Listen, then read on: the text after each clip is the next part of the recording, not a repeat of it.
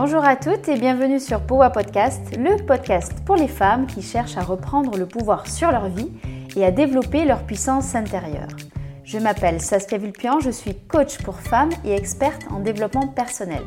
Ma mission Permettre à un maximum de femmes d'explorer tout leur potentiel. Le développement personnel est devenu une jungle dont il est parfois difficile de démêler le bon grain de livret. À travers ce podcast, je vous invite à découvrir les meilleurs outils concrets de développement personnel et à vous poser les bonnes questions, celles dont les réponses provoquent des déclics. Parce que je suis persuadée que c'est en décryptant votre fonctionnement intérieur que vous allez transformer votre vie. Pour terminer cette mini-série sur le triangle de Karpman, je vous propose que nous approfondissions aujourd'hui le rôle du bourreau, aussi appelé le persécuteur. Si vous ne voyez pas de quoi je parle, je vous invite à écouter l'épisode 6 qui explique ce qu'est le triangle de Karpman et comment s'articulent les trois rôles de victime, sauveur et bourreau. Pour rappel, dans une relation sociale, le bourreau pourra adopter différents types de comportements. Il pourra rabaisser les autres, même parfois sous couvert d'une blague ou d'humour. On imagine par exemple une maman qui dirait à sa fille qui vient d'arriver avec ses copines à la maison tu pourrais quand même faire un effort pour te coiffer. Regarde, tes copines, elles, elles sont toutes bien apprêtées. Le bourreau va, de manière générale, avoir un regard critique au niveau professionnel tout comme au niveau personnel. Il ne faut pas cependant oublier que le rôle du bourreau se joue en regard d'un rôle de victime. Cela veut dire qu'une personne peut tout à fait être agréable dans une situation amicale par exemple, et pour autant endosser le rôle de bourreau au travail vis-à-vis d'un collaborateur en particulier qui jouera le rôle de la victime. L'inverse est aussi possible, bien sûr, un manager, par exemple, adorable avec ses collaborateurs, qui serait pourtant particulièrement rude avec ses enfants ou sa compagne. Ce que je veux dire par là, c'est qu'il ne faut pas exclure le fait que vous pourriez parfois jouer le rôle du bourreau sous prétexte que globalement vous êtes plutôt une personne sympathique et agréable. La posture de bourreau n'est pas forcément en lien avec votre caractère de manière générale, c'est un rôle que vous pourriez adopter dans certaines situations avec certaines personnes et en l'occurrence avec des personnes qui, elles, adoptent la posture de victime. Le bourreau fera également des reproches récurrents à sa victime, parfois des reproches fondés, parfois des reproches totalement infondés. Il pourra aussi mettre la pression à sa victime, voire l'humilier, bien que tout ça soit inconscient la plupart du temps. De manière générale, le bourreau en fait va avoir du mal à reconnaître la valeur de sa victime, ce qui explique son attitude dévalorisante et humiliante. Il aura tendance aussi à instaurer des règles irréalistes, je vais vous donner un exemple juste après. Bien sûr, le bourreau s'attaque à des personnes qu'il estime plus faibles que lui. Dernier élément, le bourreau pourra exprimer des demandes à sa victime, mais il ne lui donnera pas toujours les informations nécessaires pour qu'elle passe correctement à l'action, ce qui donnera au bourreau de nouveau l'occasion de critiquer sa victime et de lui faire des reproches. Je vous propose un exemple pour illustrer cette posture de bourreau. On imagine Christine, 50 ans, qui a travaillé dans la boulangerie familiale pendant 20 ans. Elle a toujours secondé son cousin Jean, qui s'est occupé de toute la partie finance et investissement pour leur petite entreprise. Christine passe beaucoup de temps à critiquer Jean et à lui faire des reproches en tout genre.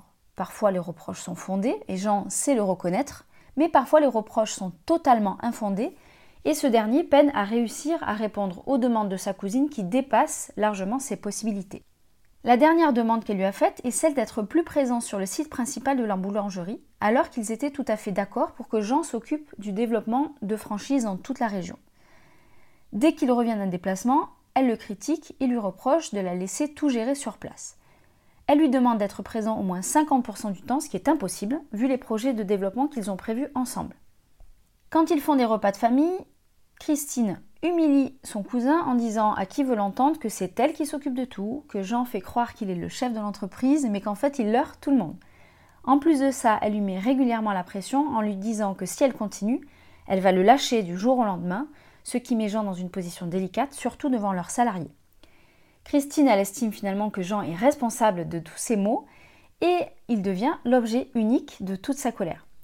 Vous l'aurez compris, Christine prend une posture de bourreau avec son cousin Jean qui lui joue la posture de la victime, même si là je ne vous ai pas explicité les réactions possibles de Jean puisqu'on a déjà développé ensemble la posture de victime dans l'épisode précédent.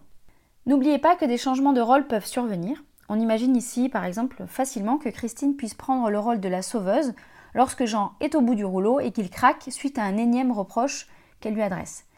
Si vous avez du mal à vous figurer ce changement de posture de bourreau à sauveur, par exemple, je vous invite à réécouter l'épisode 7 dans lequel j'explicite une situation qu'on appelle coup de théâtre et qui est assez révélatrice des changements de rôle qui peuvent survenir à l'intérieur d'une même relation. Que recherche finalement le bourreau dans de telles situations? Eh bien, il cherche à trouver un responsable de ce qui dysfonctionne autant dans son entourage professionnel que personnel ou dans ses relations. Déterminer une personne responsable lui permet d'avoir une raison, considérée comme légitime, d'exprimer sa colère. Alors, on est généralement beaucoup plus prompt à admettre que l'on prend une posture de victime ou encore plus une posture de sauveur. Il est effectivement moins glorieux d'avouer que l'on prend parfois la posture du bourreau dans certaines situations. Pour autant, ouvrir les yeux sur ça permet d'éviter l'impact important de ce jeu psychologique dans vos relations sociales. Dans cet épisode, je ne vous listerai pas les conséquences de cette posture de bourreau, parce que je pense qu'elle s'imagine aisément. Par contre, je fais le choix de vous décrire ce que cette posture de bourreau pourrait dire de vous. Le bourreau utilise parfois son perfectionnisme comme base pour critiquer et faire des reproches à sa victime. Cette quête du parfait, elle est intéressante à observer d'un point de vue extérieur parce que le bourreau qui exprime son perfectionnisme vers l'extérieur va aussi l'exprimer vers l'intérieur et avoir donc une exigence élevée envers lui-même. Cette exigence sera source de souffrance parce que la perfection elle est difficilement atteignable et donc le bourreau va s'adresser aussi beaucoup de critiques intérieures et ressentira donc beaucoup de colère contre lui. Cette colère, il va donc ensuite l'exprimer vers l'extérieur en direction de sa victime. Donc le bourreau, il est en colère, c'est certain. Cette colère, il la déverse donc contre sa victime, mais cette colère, elle est parfois ce que l'on appelle un timbre psychologique. Ce timbre psychologique, c'est en fait une émotion non exprimée qui est stockée et utilisée ultérieurement dans un autre contexte. Lorsque vous vous placez en posture de bourreau, vous exprimez donc de la colère contre une personne, mais il est fort probable que cette colère soit en fait adressée à une toute autre personne. On peut même imaginer que la colère soit une émotion substitutive et que derrière se cache une profonde tristesse. On reparlera plus en détail de ce timbre psychologique dans un prochain épisode. Le bourreau peut aussi, plus ou moins inconsciemment, tendre des pièges en mettant la victime dans une situation délicate qui va générer à coup sûr une erreur ou un échec, ce qui permettra au bourreau d'avoir une bonne raison pour laisser exploser sa colère. Ces pièges cachent en fait une peur de sa propre incompétence et de sa propre insatisfaction personnelle latente. Par exemple, vous demandez à votre ado de laver son propre linge sans lui faire un topo sur le linge délicat, alors que vous savez qu'elle a plusieurs tenues délicates pour lesquelles il faut faire attention. Une fois l'erreur survenue, vous allez en profiter pour lui reprocher de ne faire attention à rien, tout en lui disant qu'à partir de maintenant, vous ne lui achèterez plus aucune tenue de valeur. Ce qui est important de garder en tête, c'est que derrière ces comportements, le bourreau cache en fait un profond besoin d'amour et de reconnaissance. On peut imaginer qu'il a été lui-même victime auparavant, comme dans le cas d'un enfant qui a eu beaucoup de frustration étant petit et qui, une fois adulte, fait payer aux autres ces années difficiles. À ça, il faut ajouter que le bourreau, sous ses airs de forteresse inatteignable, souffre beaucoup. Il projette en fait ses propres souffrances sur les autres, pendant que lui, il fait tout pour faire penser aux autres qu'il est intouchable et imperturbable, alors que dans le fond, il est terrifié à l'idée que sa vulnérabilité soit démasquée. Il ne faut pas oublier non plus que la colère qu'il adresse à sa victime n'est pas sans impact sur lui-même après coup. Le bourreau peut ressentir de la culpabilité, du doute, du désespoir, puis de la colère contre lui-même, d'exprimer autant de colère sur quelqu'un d'autre.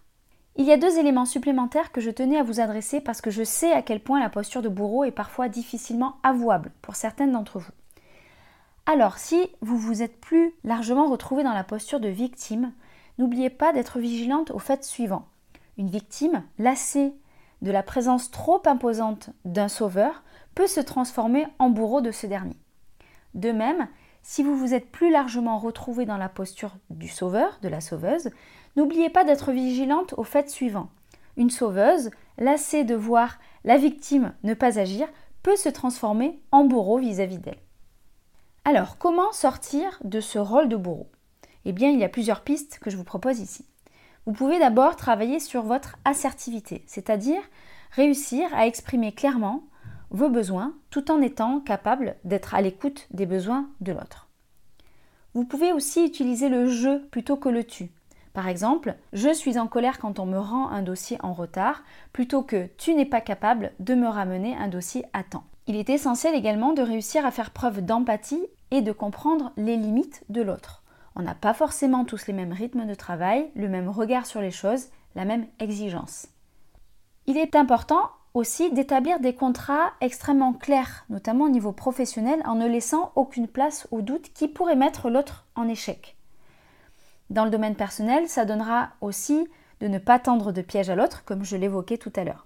Par exemple, si vous attendez de votre conjoint qu'il vous monte une certaine valise de la cave, dites clairement de quelle valise il s'agit plutôt que de vous dire hum, s'il monte la valise noire, c'est qu'il n'a rien compris à la quantité nécessaire dont on a besoin pour notre déplacement et je vais lui remonter les bretelles. Vous pouvez aussi décaler le moment où vous allez avoir une explication avec la personne qui vous semble avoir provoqué une émotion de colère chez vous. En décalant, vous laissez la pression descendre et ça évitera que vos mots dépassent vos pensées. Je précise cependant ici que ce n'est pas la personne qui génère de la colère en vous, mais c'est plutôt la pensée que vous avez eue à propos de la situation et de la personne qui a fait émerger une colère en vous. À ce propos, je vous invite de nouveau à utiliser le modèle CPEAR pour analyser les pensées qui sont à l'origine de vos émotions pour être au clair avec ça. Et pour ce faire, n'hésitez pas à écouter ou réécouter l'épisode 1, 2 et 3 de ce podcast. Dernière piste pour sortir de ce rôle de bourreau, c'est de devenir un challenger. Le challenger, il fait des feedbacks en étant bienveillant sur les points forts et en mentionnant les axes de progrès et les points de vigilance. C'est un catalyseur de changement au travers d'une démarche constructive qui va inviter en fait son ex-victime à devenir créateur en l'amenant à se poser des questions plutôt orientées résultats. Le challenger est bien sûr à l'écoute des besoins de l'autre. Pour la mise en situation de cette semaine, je vous propose de vous projeter dans une situation où vous vous reconnaissez peut-être dans cette posture du bourreau et de vous poser les questions suivantes. Quels sont vos besoins non exprimés dans cette relation? Qu'est-ce que vous interdisez à votre victime que vous vous interdisez aussi et qui pourtant vous ferait envie? Quels bénéfices secondaires vous tirez de ce jeu psychologique? En quoi c'est important pour vous de chercher la perfection? Et dernière question, que se passerait-il si vous arrêtiez de courir après cette perfection? J'espère que ce nouvel épisode de Powa Podcast vous aura donné envie de faire bouger les lignes de votre quotidien dès aujourd'hui. Si c'est le cas, je compte sur vous pour m'aider à le faire connaître en suivant trois étapes. Mettre 5 étoiles sur votre plateforme d'écoute préférée, y écrire un commentaire et partager cet épisode auprès d'une femme dont vous êtes proche et qui pourrait y trouver de l'inspiration pour avancer. Si vous souhaitez aller plus loin, retrouvez-moi sur Instagram sur le compte Powa Project ou sur mon site internet powaproject.com pour prendre connaissance des places disponibles pour les coachings individuels ou les dates de lancement des coachings de groupe. À très bientôt!